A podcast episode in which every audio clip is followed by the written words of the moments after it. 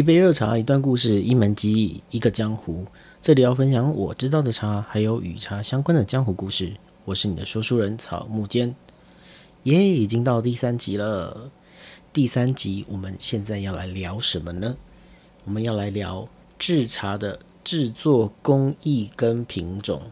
哎呀，你会说啊，这个重要吗？这个当然很重要哈。为什么很重要呢？因为常常又是讲到买茶。你你会搞不清楚你要买什么东西。好，为什么会这样说呢？我们常常会遇到以下这个状况，比如说朋友来找你喝茶，然后他说：“哎呀，我现在介绍你喝的这个是个铁观音，然后是用金萱去做的。”然后朋友就跟你讲说：“哎呦，我上次喝的金萱不是这个味道啊，是香香的，很像乌龙茶的味道。”那也就是说，因为那个金萱拿去做乌龙茶，不是拿去做铁观音。他说啊，他但是不是一样都精选吗？好，我们就会遇到这样很有趣的状况，诸如此类等等哈。那这样子的状况，我们要怎么样来回答呢？其实不难。好，我们把它开始归类了。我们现在要开始归类。第一个，我们讲茶树的品种。就台湾来说呢，你容易听到的茶树品种会有以下这几种。第一个，清新乌龙。第二个，清新大胖或是清新大猛，这通常指的是同一个品种哈。那再来，清新甘子，再来铁观音，然后金萱，然后翠玉，还有四季春，还有红韵。好，以上这几种都叫做茶树的品种。好，我们来讲，分别讲这几个品种了。这几个品种分别拿拿去做了些什么茶呢？通常我们当然是以概括性的来讲讲啊，大概八成九成以上都是这样子。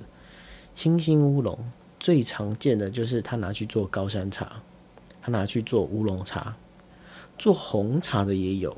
好，文山包种好都可以用清新乌龙来制作。那清新大猛或清新大胖呢？当然是我们最有名的东方美人，或是你可以叫它白毫乌龙，就是用这个品种去做的。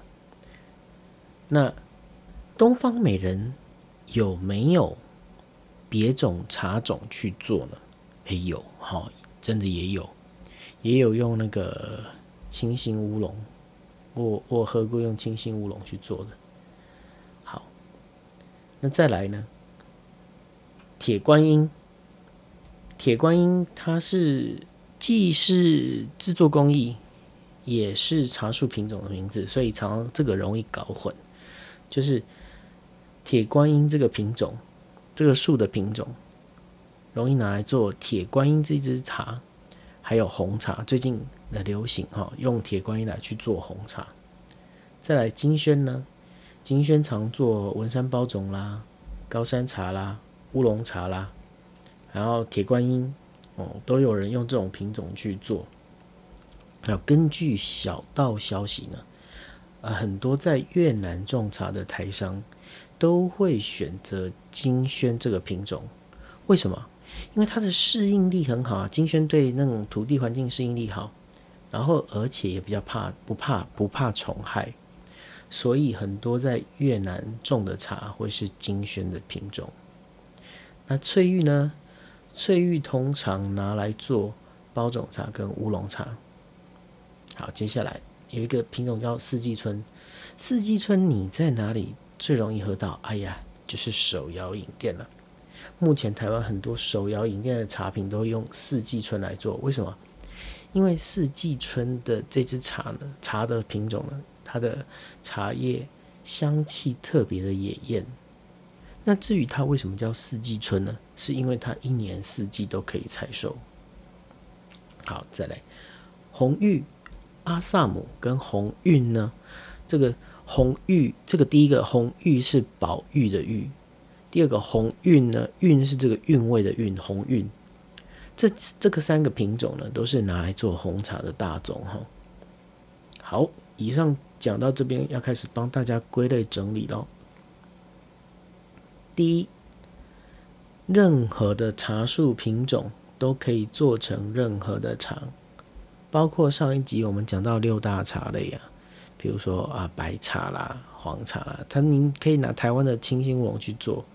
好，第二点，为什么他没有拿清新乌龙去做？好，当然，因为它有适制性的问题。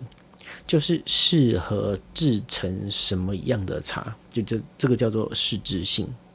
所以说，它它为什么会有这个适制性的出现？就是用这个茶去做呢，它不会好喝啊，你不会买。就是它喝起来既苦又涩，或是它喝起来就平平淡淡的，没有特色，那最终就被市场淘汰，说没有人用这个品种去做这个茶。